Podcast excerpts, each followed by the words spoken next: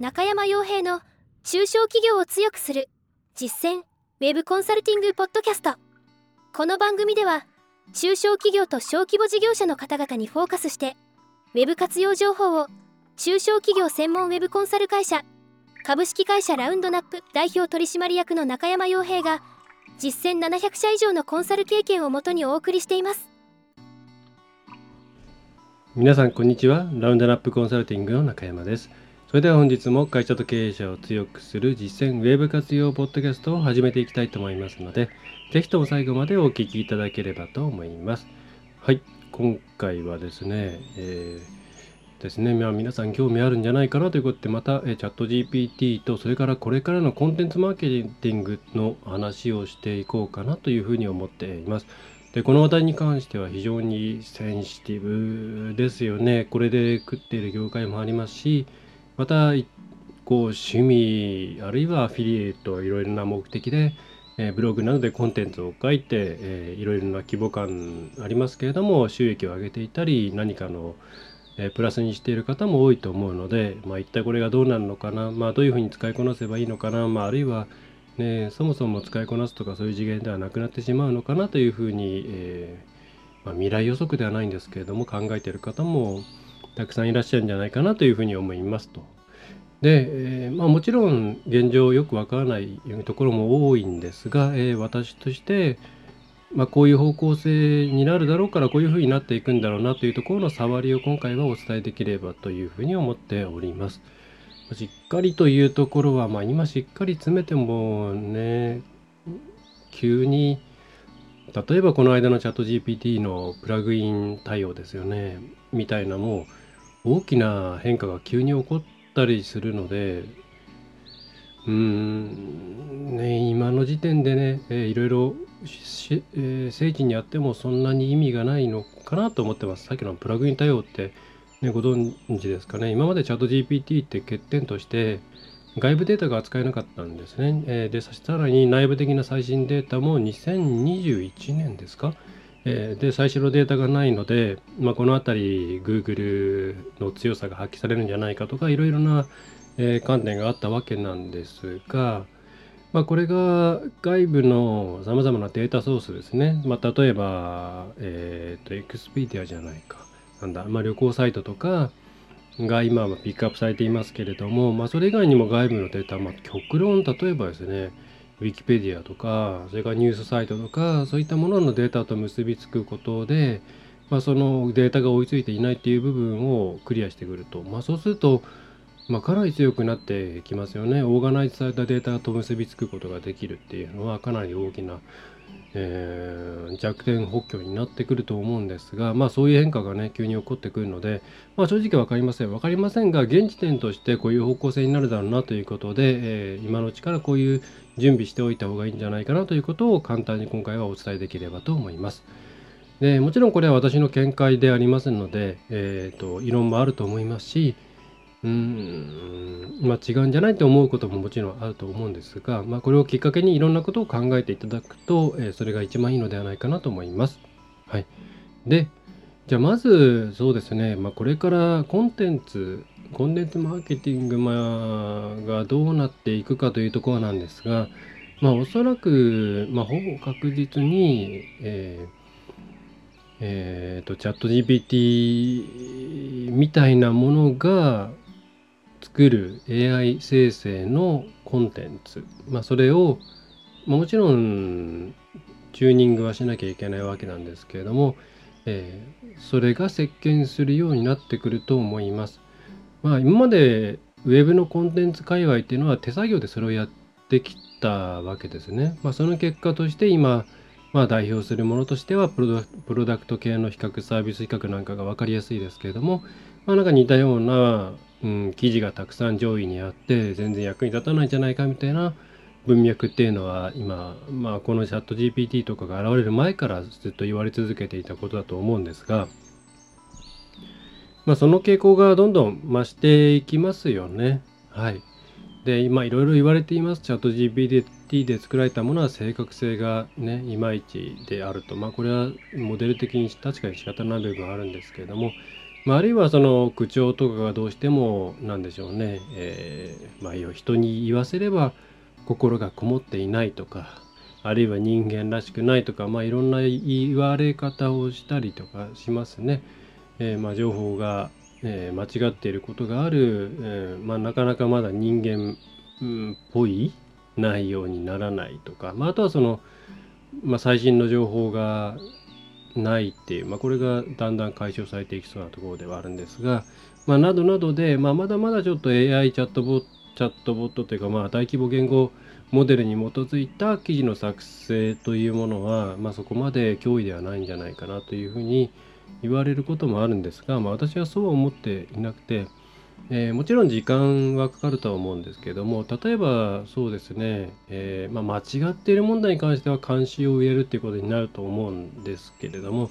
まあ、監視を入れることに関しては、まあ、コンテンツを作る立場であればうん、まあ、監修 AI みたいなものが出ない限りですね人間が関わるのはそれはまあまあこれはマストでしょうとは思うんですよねそのレピュテーションマネジメントとかリスクマネジメントの観点でも。えー、ですが、まあ、これに関して言えば、うーん、まあ、その補助的な AI とかツールが出てきたりとか、えー、することによって、まあ、おそらくかなり、えー、縮小していくと思いますし、それは昨今の技術技術発展のスピードから考えれば、まあ、数年かからないのかなというふうに思っています。で、また、えー、口調に関してとか言い方に関しても、あそこに関しての、まあ、チューニング自体も進むでしょうし、これは純粋に、うーん、学習元のデータのバリエーションの問題もあるとは思いますし、また、プロンプトの、なんでしょうね、まあ、プロンプトエンジニアリングとか、まあ、どっちかというとプロンプトオプティマイゼーションみたいな感じがするんですけれども、によってかなり出してくる文脈、えー、文章のテイストっていうのも変えることができますので、まあ、そこは割とテクニックでなんとかなるんじゃないかなと思ってます。まあ確かに現状のものは私も書かせてみたことがありますけれども、まあぎこちないかなっていうのはありますけども、時間の問題じゃないですか。で、データに関して言えば外部のデータを使えるようになる。あるいは、まあ、その ChatGPT の API を用いて、さらにそこに最新のデータをくっつけてファインチューニングするみたいなサービスが出てくれば、まあほぼほぼ解決するんじゃないのかなという気がしていますと。まあ、なので、まあ、それが最終的にどういうサービス構成とかどこがどの会社がどこまでやるかっていうところはちょっと読めませんけれどもうん AI ベースのコンテンツが、えー、まあスタンダードになっていくっていう流れは、まあ、これは確定ではないかなと思います。はい。であくまでこれを SEO という観点だけで見ると、まあ、まさにそれで間に合ってしまう感があるんですね。で、まあ、今までも上位上位のサイトのコンテンツを分析してそれを自分のところにフィードバックしてっていう、まあ、いたちごっこというかなんというか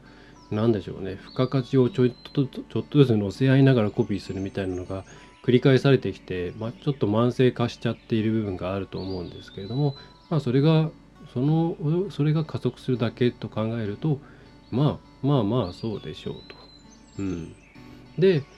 じゃあ、うーん、まあ、特に SEO を中心としたところが気になると思うんで、えー、コンテンツ周り、じゃあもう無理なのかと。ね。言うと、まあ、うんと、いくつか、こういう方向性でいったらいいんじゃないっていうのはあるんですよね。で、あ、えっ、ー、と、ちょっと話、トピックス漏れましたけれども、あの、Google が、えっと、EAT 以外にもう一個いい、まあ、あの、EAT ってなんじゃって方はですね、検索してもらった方が早いかもしれませんが、えっと、Google がコンテンツに関して重要なポイントとして、えー、昔から EAT っていうのを言っているんですね。で、EAT っていうのは、えっ、と、まあ、エキスパータイズ、専門性ですね。それから、えー、オーソリアティアティブネス。オーソリティアティブネス。まあ、えっ、ー、と、なんて、権威とかですかね。えー、あんまり日本人にはな馴染みがない。えー、で、T はトラストネスということで、まあ、まあ、基本的には信頼できる。まあ、その根源としては、えー、情報を発信している人がその分野に関して精通しているエキスパートであって、でそれから、まあ、ちゃんと世間に認められているという意味でのオーソリティがあると。でこの E と A と T を、えー、キープしておくと良いコンテンツになるよというふうに言っていて、まあ、これが AI の話題が持ち上がってきた頃ですかね。はい、WEAT という形で、え E が1個増えたんですね。でじゃあ何が増えましたかっていうと、えー、エクスペリエンス、つまりま独自の経験というところが、えー、追加されましたと。だここをよりどころに、あのいやちゃんとオリジナルの経験とか体験が載っているコンテンツを出していけばあの AI が作ったようなコンテンツにも勝てるんだよっていうふうに、まあ、言う方もいるんですけれどもうんどうなんだろうと思うんですね。でどうなんだろうと思うのはまず大前提としてこのエクスペリエンスっていうものは有益でなければいけない。検索者にとって有益でなければどんなに独自の経験があったとしても別にいらないですよね。普通のコンテンツ書きました。例えば分かりやすいのなんだろう。えっ、ー、とえー、じゃあ美味しいウイスキー5選とか書きましたっていう時にオリジナルのコンテンツで、えー、例えばどっかの工場に行く途中にこういうことがありましてとか問題に関係のないことが書いてあったところでそれは別にまあ、オリジナリティはあるだろうけども関係ないなっていう記事の本質には関係ないなっていうことで、まあ、評価されないべきであると思うんですね。となると、うん、エクスペリエンスっていうのはその話に関しての役に立つ独自の経験っていう位置づけになってくるわけですよね。えー、でじゃああるトピックスに関して役に立つ独自の経験ってどれだけありますか？あんまりなくないですかっていう。まあ、ほあんまりなくないですかというより、すでに結構出ちゃってませんかっていう。例えば、比較をするときに、ただただスペックとかを比較するのではなくて、使ってみた。まあ、よくありますよね。あるいは、行ってみた。あるいはインタビューしてみた。製造工程を追ってみた。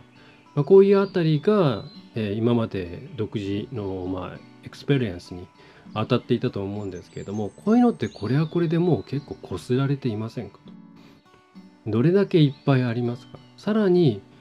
じゃあありました。これはいいな。ありましたって言って出したら、まあ、それはもうコピー対象ですよね、まあ、主にまず人間がコピーしてくるでしょうと。もう競合他社がどういうコンテンツ出してくるかっていうのは思いっきり監視されていますからその中で、あ、この切り口いったんだな。あるいはそれで皆さんが上位表示なんかしてみもら、えー、してしまったからには、もうそのトピックスは網羅すべきトピックスとして、まあ、確実に他のところも真似してきますよね。で、そうやってコンテンツのトピックスが増えていけば、まあそれを後から追いかけてきて AI が拾っていって、えー、次にそんな皆さんが頑張ったとかそういうことを知らない人でもえー、チャット GPT に入れたらその入れるべきトピックスとしてその内容も入ってくるっていう風になるじゃないですか。と考えるとこの戦いってものすごく不毛で、まあ、どうやってもいずれ AI に追いつかれて、えー、こちらはネタ切れで、えー、おしまいって話になるのでエクスペリエンス、Google としては欲しいんだと思います。その金太郎飴みたいなコンテンツがいっぱい増えるっていう状況を避ける避けるために、それがたとえ、ね、皆さんにとっては一時的な効果しか上げない投資対効果としてははっきり言って悪いものであったとしても検索エンジンとしては新しいものがこう新しいなんだろうな他とは違うコンテンツが常に何かしらある状態にはなるので Google としては問題ない。皆さんとしては投資対効果で非常に問題がある、えー、っていう状況になってしまってなんかね損してる感じになると思うんでまあ持た損してる感じになったら持たないんでうん、まあ、このベースとして AI がもう目次を作って、で目次の中で、えー、埋めるべきトピックスと、まあ、簡単な3分の例文を出すみたいな、もともと今まででも GPT-3 ぐらいのバージョンから各いろんな、なんだ、AI ライティングツールがやってきたようなことの精度がどんどん上がっていって、まあ、均質化していくんでしょうねというふうに思います。で、まあ、ここまでの流れを前提としたときに、じゃあどうやって今後生きていくんですかっていうと、まあ、大きく3つ、3つなのかなと思うんですが、一つは、まあ、これが理想ではあるんですけども、もはやコンテンツの内容というもので選ばれない状態に早く持っていく。つまりはもう自分たちの会社の名前とか代表者の方の名前とかブランド名とかそういったものの指名検索で十分食っていける状態にするっていうのですね。はい。まあ、今の SEO 別にチャットボット関係なく、えー、チャット GPT 関係なく、まあ、本当はこれが理想で別にビッグキーワードで1位になるっていうことよりはるかに安定してえー、見込み客を集めることができるのはブランドキーワードによる集客をとにかく増やしていくことですから、まあ、これを続けていくことができれば一番いいですね。ただ、そのためには、まあ、オフライン施策であったり、あるいはオンラインだけでやるとしたら、もっともっと早くからやっていないと多分間に合わないんですね。今からやっても。今からコンテンツで役に立つコンテンツあんな、うん、どこが出しているんだろう、あ、こういう会社か、あじゃあこの会社、キープして、チェックしてみようかなっていう流れ、これって10年前とかだったら、まあ、その、よくあったんですけど、今もう誰が走ってるかなんて見ないじゃないですか。ね、リブログみたいなものですよ。ね、今からやるには、相当ちょっと、うん、激しいマーケティングをしないと厳しいのかなっていう気がしていますが、まあ、今までやってきたよというところは、そこに力を入れておいた方がいいと思うんで、えー、なんだろうね。あの会社名とかを思いっきり出したようなコンテンツを出した方がいいんじゃないですかと。あるいは広告塔を作った方がいいのかな。まあ広告塔もその人が別の会社に行っちゃうとあれなんで、なんかマスコットとか、うん、まあそれこそ v, v, v 的な VTuber 的なものがいいのかもしれないですけどね。っていう、まあちょっと理想論的なものが一つと、まこれは小さいでも小さい会社だったら今からでも十分いけるのかな。と思いますけどね。うん。まあ、大体うちにお問い合わせいただく方っていうのは、一応私の名前知って問い合わせしてくれてるので、まあ、うちぐらいの小規模な会社であれば、全く問題がないんですけど、まあ、でかい会社になってくるとちょっと厳しいのかなっていうのはありますよね。えー、で、で、じゃあ次何かっていうと、まあ、一応情報の内容としては、高いレベルでの均質化が進んでいくというのが、まあ、ここまでの論旨だったわけなんですけど、まあ、その高いレベルでの均質化されたからといってじゃあそれがすなわち、えー、読み手にそのままその価値が伝わるかというと、まあ、そういうわけではないですよね。例えばうん品質的に言ったら7割ぐらいだけれども、えー、読みやすいコンテンツ。うんまあ、例えば図解がいっぱい入っている、えー、箇条書きとかいろいろなんだろう写真とかなんかアンダーラインとか適切に入っているっていうようなページと内容としてはもう10割、まあ、100点、えー、だけれどもテキストがずらーっと並んでるだけっていうものであれば、まあ、人間どっちをね価値を感じるかって言ったら前者なわけですね。内容としては7割あるいは5割かもしれない網羅性そんなに高くないかもしれないけれどもやっぱ読み手にとってはそれを吸収できたかどうかが問題であって吸収というか理解できたかあるいは納得できたかという部分が重要なのであってその裏にある情報量とかトピックスのうんカバレッジがどれくらいなのかっていうことではないじゃないですか。と考えるとそのものを解釈して相手に噛み砕いて伝えられるかどうかっていう能力っていうのは、えー、非常に価値が出てくると思います。だからトピックス的に網羅していなくてもユーザー行動的には良いからえー、なんだろういいし、まあ、逆にトピックスを網羅していたらもうそういう世界で戦っていくことになると思うんですよね。なので、えー、噛み砕いて分かりやすく伝えられるサイトにできるかどうかっていうのがコンテンツマーケティングにおいては次の大きなうーん、なんでしょうね、戦いのポイントになってくるんじゃないかなというふうに思います。だからその部分を今から、鍛えるというか、意識してやっていった方がいいんじゃないですかね。まあ、もしそういう世界にならなかったとしても、この辺のスキルは非常に重要だと思います。という方向性が一つ、つまり解釈と伝える際のロスをできるだけ減らすっていう方向性ですね。それはコンテンツ形態を変えるっていう話になってもいいかもしれないですね。動画にするとか、アニメーションにするとか、インフォグラフィックにするとか、まあいろいろあるとは思うんですけれども、そういう方向性がまず1個あると思っていて、まあ、これは品質が飽和してきた AI ライティングの時代にも、えー、差別化要因として非常に大きく働くと思います。で、まあ、もう一つ、まあ、2つ目か2つ目が、えーまあ、AI が追いつかないほどうん特定分野に関して、まあ、あるいは AI および他社が追いつかないほど、えー、特定分野に関して、まあ、アップデートの量網羅性を上げていくっていうことです。で、Google が更新頻度とか、ちゃんと新しい情報にメンテされているかどうかっていうのを重要視してるっていうのは多分 SEO 界隈ではあのそうだよねって話になると思うんですけれど、まあ、実際2023年になった途端に2011年ぐらいのタイトルに2011とか入っている、えー、ページはどんどんどんどん落ちていきますからね。で2022もだんだんだんだん落ちていきますからね。まあ、やっぱフレッシュネスさっていうのはかなり意識していて、えー、で、えー、そうすると、うん、大前提としてこれをやるにはうん自分たちが集客するためのコンテンツですよねはかなり少数にしなきゃいけないと思います小さな企業であればうーん2 3 0記事メンテするだけで手一杯な気がするんですが、まあ、大企業ならもうちょっといけると思うんですけど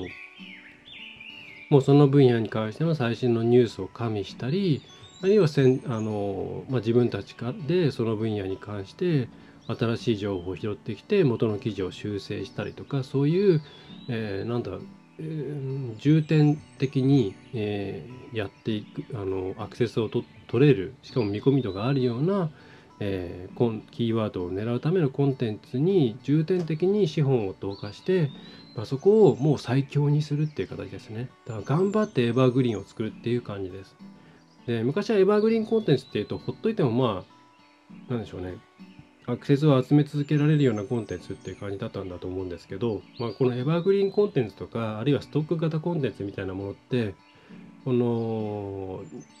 まあこの AI, AI による流れで、まあ、確実に意味がなくなる、はい。えー、絶対あの後から簡単に真似されて、えー、トピックス網羅されてあの撃破されるんで追い抜かれていくんでうんコンテンツがストック型っていう時代はもうまあ終わるなっていう感じはするんですけれども、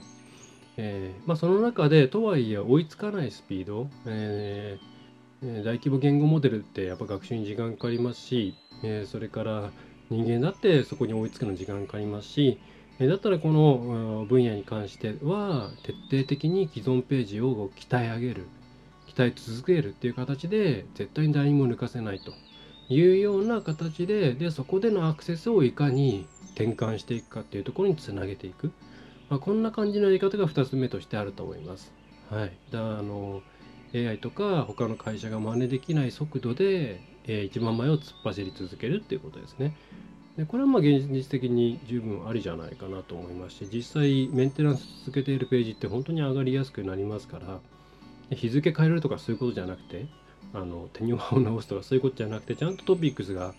増えているページっていうのはやっぱり上がりますから、えー、そういうやり方が 2,、えー、2つ目としてはあるのかなと思います。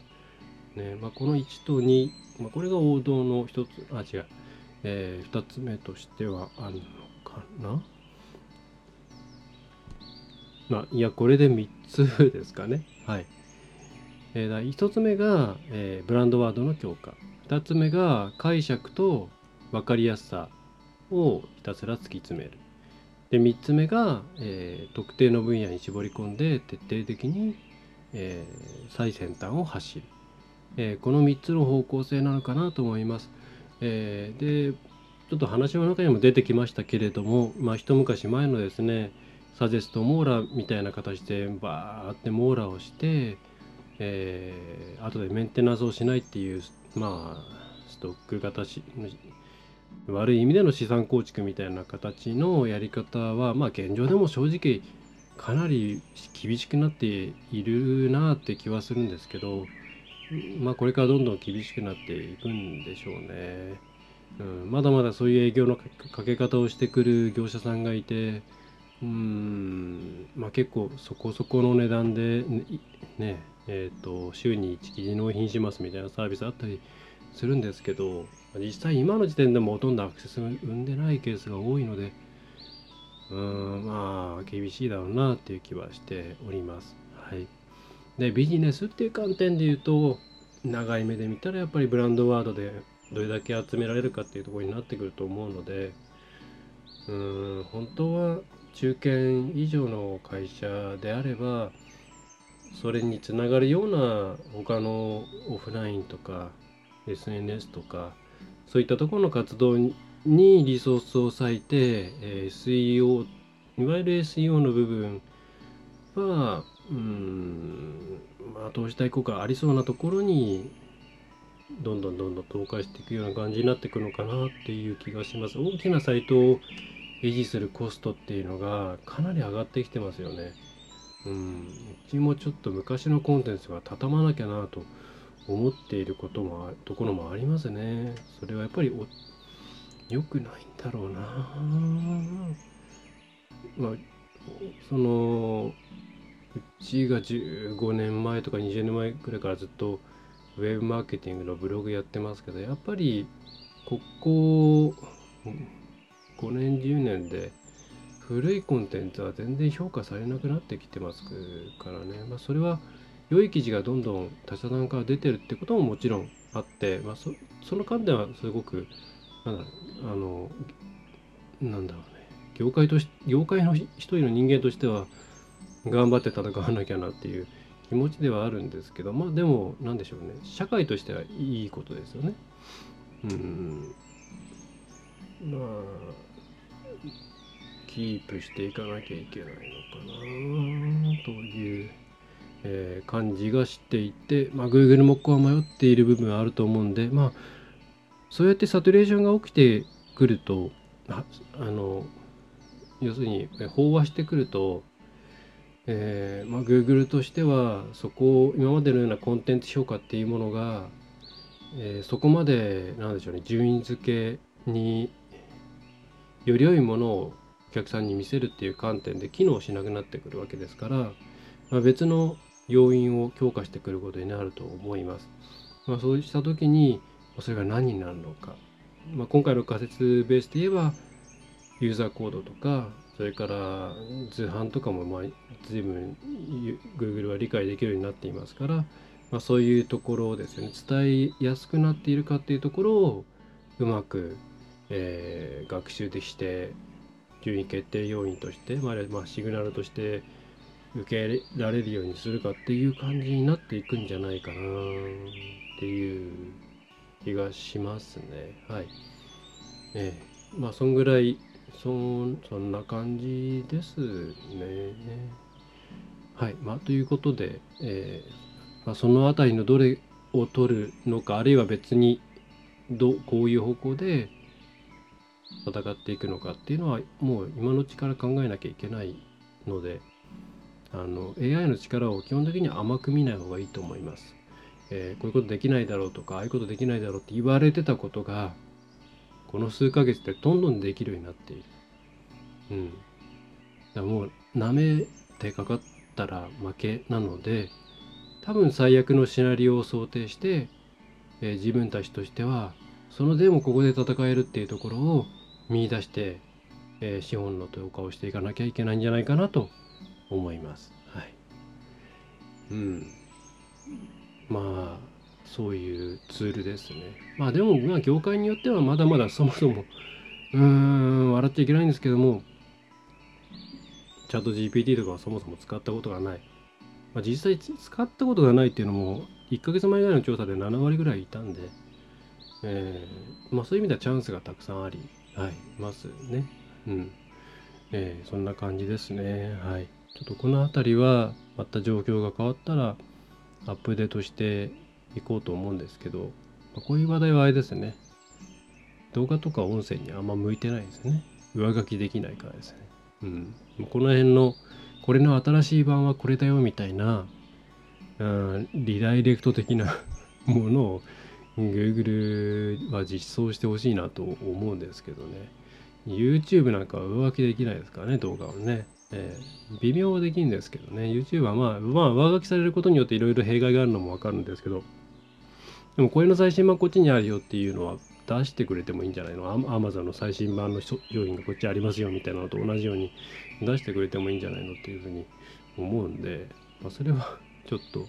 お願いしますよって感じがしております。まあ、あの、アップルもそうですね、ポッドキャスト。はい。えまあ、ちょっと最後雑談みたいになってしまいましたが、えー今後の AI、チャット、チャット GPT 的な AI が、えージェネレーションしていく未来の中でどういうふうにコンテンツマーケティングを行っていくのかというところについて今回は、まあ、現時点2023年3月26日の印象をお伝えさせていただきました、えーこれがですね皆さんの中での何かの、えーきっかけになれば幸いです。また、まあ、じゃあ具体的にうちどうしていくのとかお悩みの方は、まあ、よろしければ、えお気軽にお問い合わせフォームですとか、えからご質問いただければと思います。はい。えーそれでは今回も最後までお聴きいただきましてありがとうございました。えーラウンドラップウェーブコンサルティングの中山がお送りいたしました。えまたよろしくお願いいたします。